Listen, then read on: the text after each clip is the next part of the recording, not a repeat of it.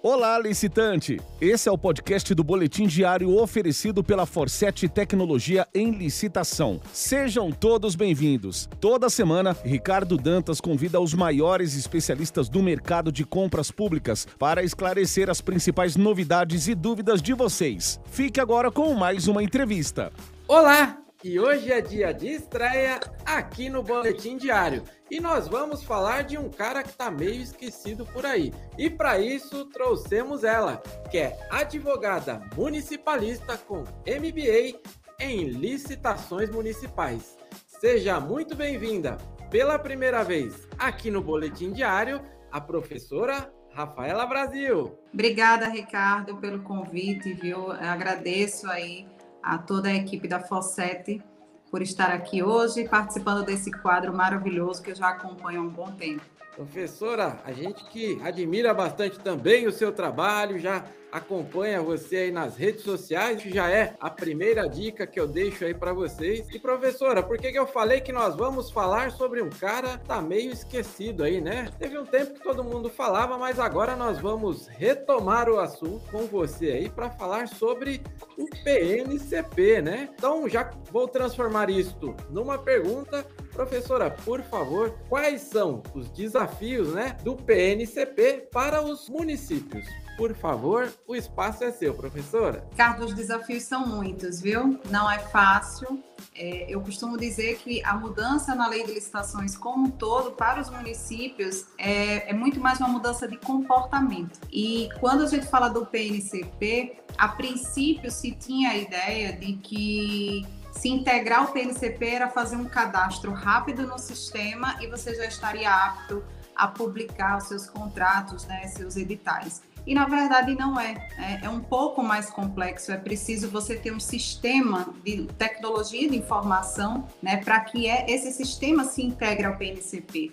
Mas para os municípios, isso é algo que é muito difícil, porque a maioria dos nossos municípios são de pequeno porte e médio porte, e esses municípios não têm estrutura de sistema de tecnologia de informação, a sua maioria, alguns até têm, mas esses que têm, eu, eu ouso até dizer que eles não estão ainda adaptados ao PNCP e estão encontrando muitas dificuldades. É certo que o governo federal, né, através do Comprasnet, liberou aí o publicador de contratos para que os municípios que utilizem o Comprasnet eles possam publicar seus contratos lá no próprio Comprasnet. Mas eu também tenho informações de que isso não está sendo um processo fácil, que alguns municípios não estão conseguindo ainda utilizar o publicador de contratos.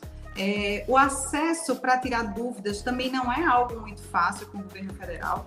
Então, nós temos uma lei que ela já está em aplicação, não obrigatória ainda, mas já temos muitos municípios, eu já trabalho com municípios que já estão utilizando a nova lei de licitações para fazer suas dispensas, mas o acesso ao PNCP ainda é aí um, um empecilho muito grande, né? E a gente sabe que, que para os municípios de até 20 mil habitantes tem uma diferença, né? Eles têm um prazo mais estendido, né? Eles têm seis anos aí para se adaptar algumas, algumas, alguns requisitos da nova lei de licitações. Mas até isso tem gerado muitas dúvidas, né?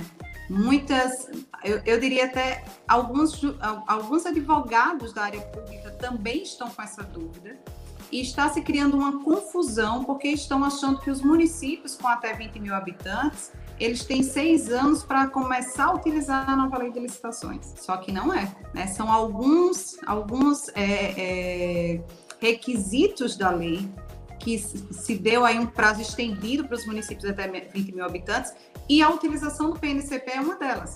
Mas a alegria, a deste, tá a alegria deste quadro é justamente essa aí. Descobrimos aqui a professora Rafaela Brasil e você, eu quero chamar a atenção aí, porque de repente a pessoa não está muito ligadinha aí no nosso vídeo, e você bem mencionou, né? não significa que eu tenho pequenos municípios eu só vou aderir à lei daqui cinco anos, né? Você poderia frisar um pouquinho mais aí, professora? Sim, com certeza, Ricardo. É, eu trabalho, a maioria dos municípios que eu atuo hoje são municípios de pequeno e médio porte, né? E nós temos no Brasil uma média de 5.770 municípios, onde quase 70% são municípios com até 20 mil habitantes.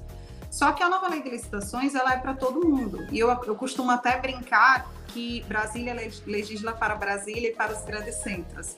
né? E a realidade nos municípios ela é muito grande, é, é, muito diferente dos grandes órgãos, né? Dos órgãos da esfera federal, até estadual também. É, tem, tem determinados temas que foram abordados agora na nova lei de licitações que é, é, é totalmente novo para a esfera municipal, principalmente esses municípios de pequeno e médio porte. Só que até essa mudança está causando essa dúvida. Eu já ouvi pessoas falando, não, mas a lei só vai ser aplicada daqui a seis anos para municípios de, de, pequeno porte, né? até 20 mil habitantes. Agora cinco, né? Porque já se foi um ano, já se passou um ano, o tempo está passando muito rápido, mas não é bem assim. Os municípios até 20 mil habitantes, em 1 de abril de 2023, estarão obrigados a utilizar a nova lei de licitações. Porém, o artigo 176 da nova lei, ele trouxe algumas, alguns dispositivos que os municípios com até 20 mil habitantes vão ter um prazo estendido, né, de seis anos contado da data da publicação, que seria é, alguns requisitos para o agente de contratação, como o agente de contratação ser servidor efetivo, né? É, algumas, algumas questões relacionadas justamente à publicidade dos atos, que aí entra o PNCP, e a realizar licitações de forma eletrônica, né? Que a maioria, na verdade, já utiliza o pregão eletrônico quando usa verbas de transferência voluntária da União, mas na nova lei agora também teremos as concorrências eletrônicas. E aí a nova lei de licitações deu esse prazo de seis anos para os municípios se adaptarem. Mas isso em relação a esses dispositivos somente. Aos demais, os municípios municípios também estão obrigados a utilizar a nova lei a partir de 1 de abril de 2023. Professor, eu tenho certeza de que este vídeo vai bombar aí, porque realmente, da forma como você está colocando, a, acende aí um, um alerta para vários e vários gestores, né? Provavelmente estavam bem tranquilos, não, daqui quatro anos eu começo a me preocupar, né? E você, vem você aqui e, e fala de uma maneira onde tenho certeza que todos estão entendendo aí, né? Professora, por favor, a gente falou aí sobre PNCP, é, apresentamos aqui a professora Rafaela Brasil, mas onde eu te encontro? Quer falar um pouco mais sobre o seu trabalho, sua vivência, seu canal aí no Instagram, por favor, professora. Obrigada, Ricardo, por, por esse espaço, né? É, eu sou especialista em licitações municipais, eu sou aqui do estado de Alagoas, a gente presta serviço, eu tenho uma empresa de consultoria e treinamento na área de licitações, a gente atende alguns municípios com a parte de consultoria e a gente ministra também treinamentos específicos para servidores públicos municipais, porque a linguagem que a gente fala com eles é diferenciada, porque são, são, são servidores que são mais do interior, né? São pessoas que muitas vezes não estão adaptadas à linguagem jurídica. E aí a gente, com a experiência que a gente tem, eu estou há 16 anos trabalhando com município desse porte, pequeno e médio porte, com licitações públicas, né? Então a gente já fez muita formação de pregoeiro e agora a gente está com esses treinamentos da nova lei de licitações e dando treinamento também em company nesses municípios para a implantação da nova lei. E Ricardo, tem um detalhe sobre o PNCP que eu esqueci de mencionar, que os sistemas também, né, os municípios eles não têm os sistemas, eles têm dificuldade em ter esse sistema para se integrar, e os sistemas que alguns já têm, eles estão com dificuldade também em fazer essa integração. Então, é muito importante que os gestores eles se antecipem, porque a nova lei ela já vai estar obrigatória daqui a menos de um ano agora, né? E a gente tem aí instrumentos como o plano anual de contratações que tem que ser feito previamente. Então, o plano anual de contratações tem que ser feito esse ano para executar no ano que vem. Então, a gente já deveria estar acelerando o passo em relação a isso. Então, é muito importante que os gestores tenham essa consciência também, que não é de uma hora para outra. Professor, o recado está mais do que dado aí, né? Então, você, gestor público, você viu a, a experiência da professora Rafaela Brasil, está aparecendo aí embaixo o Instagram da professora.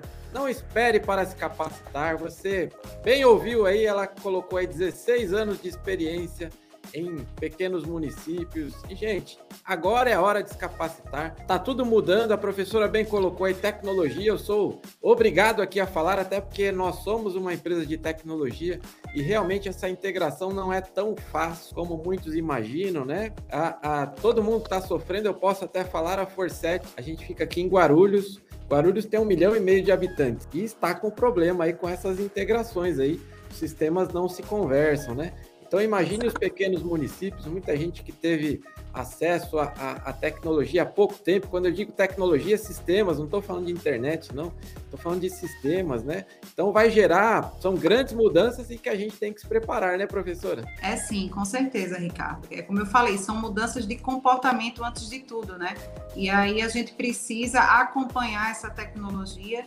Eu acredito que essa pandemia já ajudou muito, né? A gente teve um boom aí muito, muito grande nos pregões eletrônicos, né? E eu acredito que tendo um pouquinho de atenção e de boa vontade dos gestores, claro que a gente sabe que vai muito, vai muito além apenas da boa vontade, tem que ter é, incentivos, tem que ter recurso, mas a gente consegue fazer sim com um trabalho sério e uma implantação é, é, gradativa, né? E não repentina de uma hora para outra. E é por isso que a nova lei de licitações deu esse prazo de dois anos para a gente se adaptando aos poucos. Sensacional. Professora, foi um prazer recebê-la. Já em nome de toda a família Forset, eu agradeço a sua agenda, a sua disponibilidade e eu tenho certeza que você vai passar muitas vezes aqui neste quadro. Muito obrigado e com a sua vinda aqui no Boletim Diário, reforçamos o compromisso de que licitação é o nosso negócio. Muito obrigado, professora. Obrigada, Ricardo. Obrigado a todos pelo, pelo convite e pela oportunidade de poder estar aqui compartilhando meu conhecimento com o público de vocês. Obrigado, até mais. Este foi o podcast do Boletim Diário disponível no Spotify, Google e Apple Podcasts, Castbox e no seu agregador de podcasts preferido. Não deixe de seguir licitaforset em todas as redes sociais e acessar www.elicitação.com.br para começar a vender ao governo com a gente.